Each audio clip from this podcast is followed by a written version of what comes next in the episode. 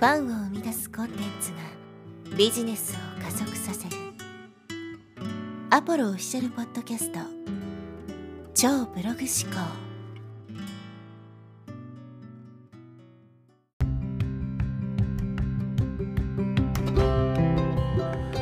こんにちは、アポロですえ。今日はですね、ネガティブキャンペーンについてお話していきたいと思います。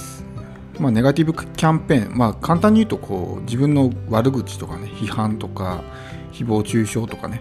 まあ、そういうことを、まあ、別の誰かがね発信するようなことをネガティブキャンペーンっていうふうに言ったりします。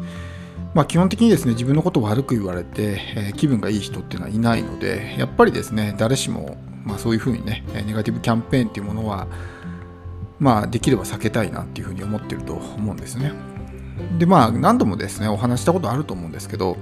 まあ、インターネット上で情報発信をしてしかもですねお金を稼いでいくっていうふうになると、まあ、必然的にそういうですね自分を叩いたりとか足を引っ張ろうとしてしたりとかっていう人は出てくるわけですよね。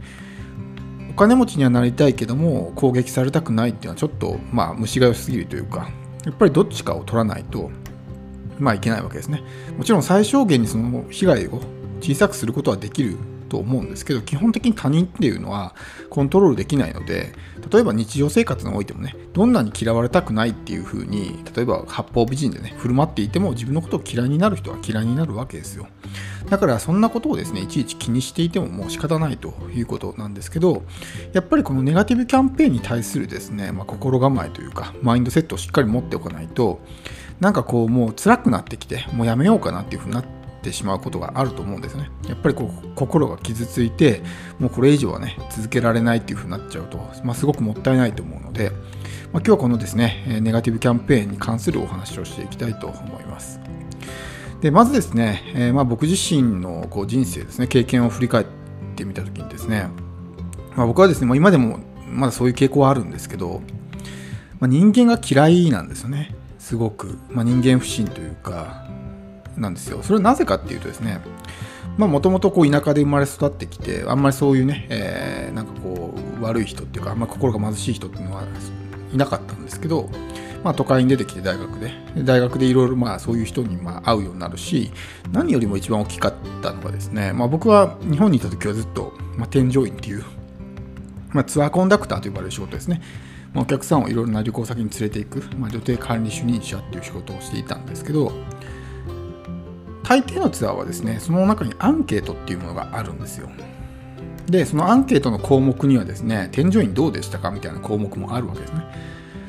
でまあ大半の人はいい人なんですけどやっぱりですね一定数もう本当に心ないことを書いてくるような人がいるわけですね。人格を否定してしたりとかもうボロカスに書いてきたりとか。それこそその日の自分の機嫌が悪かっただけで、ね、それを当たり散らして添乗員のことをボロカスに書く人みたいなっていうのもいるわけですよ。でまあ僕だけじゃなくて、えー、他の人たちもそういうところにですね、まあ、本当に深く傷ついて、まあ、辞めてしまった人もいっぱいいるし僕自身はそれでやっぱりこう人間不信というかやっぱ人のことが嫌いになったというかねそれが本当にすごく、まあ、大きな経験だったかなと思うんですね。普通の仕事してたらなかなかお客さんからねそういう直接ボロカス言われることってないと思うんですよ。大抵ね、まあ、職場の人とかに言われるぐらいだろうし、まあ、それにしてもそこまでね人格否定されてボロカスに書かれるようなことってまああんまないと思うんですね。そういうアンケートとかがある仕事でない限りは。だから僕はまあそういう経験をして、まあ、ある意味良かったのかなと思うんですけど、まあ、そういうですねネガティブな、えー、まあ、自分に対する発信に対してある程度体制ができたというか、まあ、そういうもんなんだなっていうのが分かってるんで、まあ、そこまでですね今は。当時に比べれば全然マシですから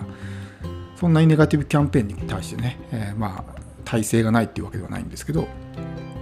でまああの基本的にねそういうふうに言われたら誰しも傷つくじゃないですかでもまあ何て言うんですかねよく考えてみてほしいんですけどあの自分のことをですね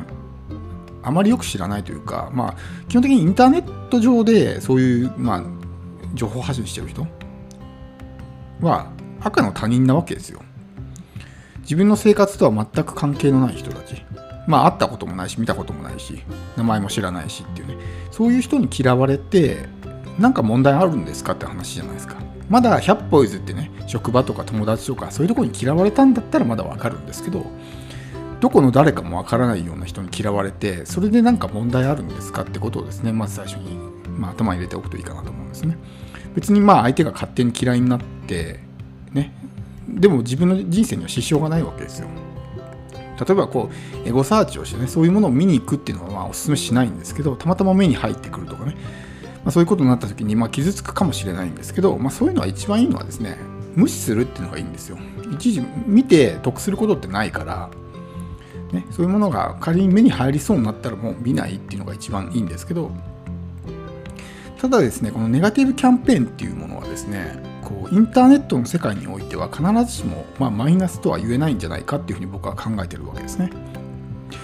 まあそれはなぜかっていう話なんですけどこの言葉にですねそのヒントが隠されているというかキャンペーンって言葉入ってますよね。キャンペーン。キャンペーンをしてくれてるわけですよその人は。自分のことをね。だからインターネットの世界で例えばマネタイズしていこうと思った時にですね段階があるって言いましたね。認知があって、えー、信頼構築があってその後にまあセールスにつながるみたいな感じでお話したと思うんですけど最初のステージは認知なんですね。誰も自分のことを知らないからまずは知ってもらうっていうプロセスを踏む必要があるわけですけどこの認知を広げるっていうのはすごく難しいし時間がかかるんですよね。でもそのどこの誰かもわからない赤の他人がキャンペーンをすることによって自分のことを知ってもらえるんですよ。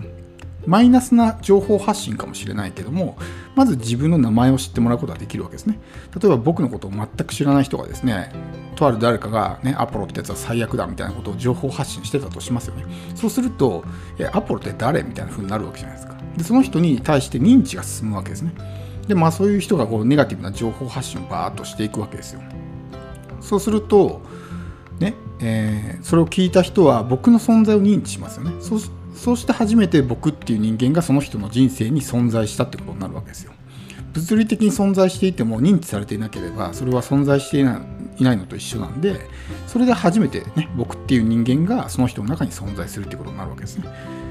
でもネガティブにキャンペーンされたらねマイナスじゃないのっていうふうに思われるかもしれないんですけどそれはね状況によりけりというか例えばじゃあそのネガティブキャンペーンをされた人ですね。僕のことを認知して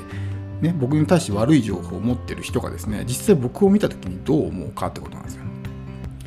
もちろんバイアスがかかってると思いますよそういう情報を受けた上で僕のことを見てるからあこいつは悪いやつなんだっていうバイアスがかかった状態で見てると思うんですけどおそらくそのままですね僕のことをずっと見続けていたらあれなんか聞いてたんと話が違うくないかみたいな風になってくると思うんですね。あれあいつなんか悪いやつだって聞いたけど意外になんかそうでもなくないかみたいな風になってくるわけですよ。やっぱり人間ってね他人の言うことよりも自分の思うことをね信用するっていう習性があるから他人がですね、えー、悪く言って言っても実際会ってみるとそうでもなかったみたいな。経験ないですかね？僕もよくあるんですけどね、こういうすごいひどい人がいるんですみたいな感じで言われて実際に会ってみたら全然普通の人だったみたいな。それは要するにその人にとって悪いやつなだけであって自分に対しては何ともないってこともあるわけですね通の人だけども、まあ、ただ悪く言われてるだけみたいなっていうふうになるわけですねもちろんそのネガティブキャンペーンを受けて僕のことをずっとですねそういうマイナスに解釈してこう認知する人も一定数はいるでしょうけども実際その後どういうふうにですねその人にえ自分のことを理解してもらうのかっていうのはその後の自分の在り方で決まると思うんですよ。でその後にですねあれなんか思ってたのと違うぞと聞いてたのと違うぞとなんかもっと悪いやつだっていうふうに聞いてたのに実際ねいろいろ話を聞いてみたらそうでもないぞっていうふうに思った時にその人がどう考えるかということですよね。あのネガティブキャンペーンしてたやつの方がなんかおかしくないかって思うと思うんですよ。だってやっぱりね自分のその見聞きしたことよりも自分が体験したことの方がより臨場感があるしその説得力があるわけですよだから他人から聞いたことと実際自分が体験したことに、まあ、食い違いがあればですね基本的に自分の体験したことを信じるっていう習性があるのでもしそういうふうにねネガティブキャンペーンを受けて実際に僕の情報発信とかねを見てあ全然違うじゃんって思ったらそのネガティブキャンペーンしてる人にですね、まあ、ブーメランが返ってくるわけですね。あいつひどいやつだなっていうふうになるわけですよ。だから最終的にその人が損をするわけですね。でこっちはラッキーです。認知が広がってくれたおかげで、ね、新しいお客さんに知ってもらうことができたわけだから。だからインターネットの世界においてはですねネガティブキャンペーンって必ずしも、まあ、悪いことじゃないなっていうふうに思うわけですね、まあ、認知を広げるのがすごく大変なわけですよね。だからそこの部分をどこの誰かもわからないような第三者が代わりにねただでただでやってくれるわけですよ。自分の代わりに働いてくれて認知を広げてくれてるわけですねただそこのそのベクトルがプラスじゃなくてマイナスに向いてるっていうだけの話であってねその僕たちが普段情報発信しているのと、まあ、やってること自体は本質的に変わらないわけですよなんでそういうふうに考えたらネガティブキャンペーンやってる人にねあなんかこの人すごく頑張って自分のこと宣伝してくれてるなっていうふうに、まあ、思えると思うんですね。でそういう人たちもやっぱり自分に関心があるからそういうふうにね情報発信をしてるわけですよ。どうでもいい人のことは関心すら示さないからそんなね、えー、ネガティブなことすら言わないわけですよ。だから何かしらね興味があるからこそそういう反応するわけであって決してねうまく接していけばそういう人たちもファンに変わったりするわけです。だから無限にねこうバシッと切る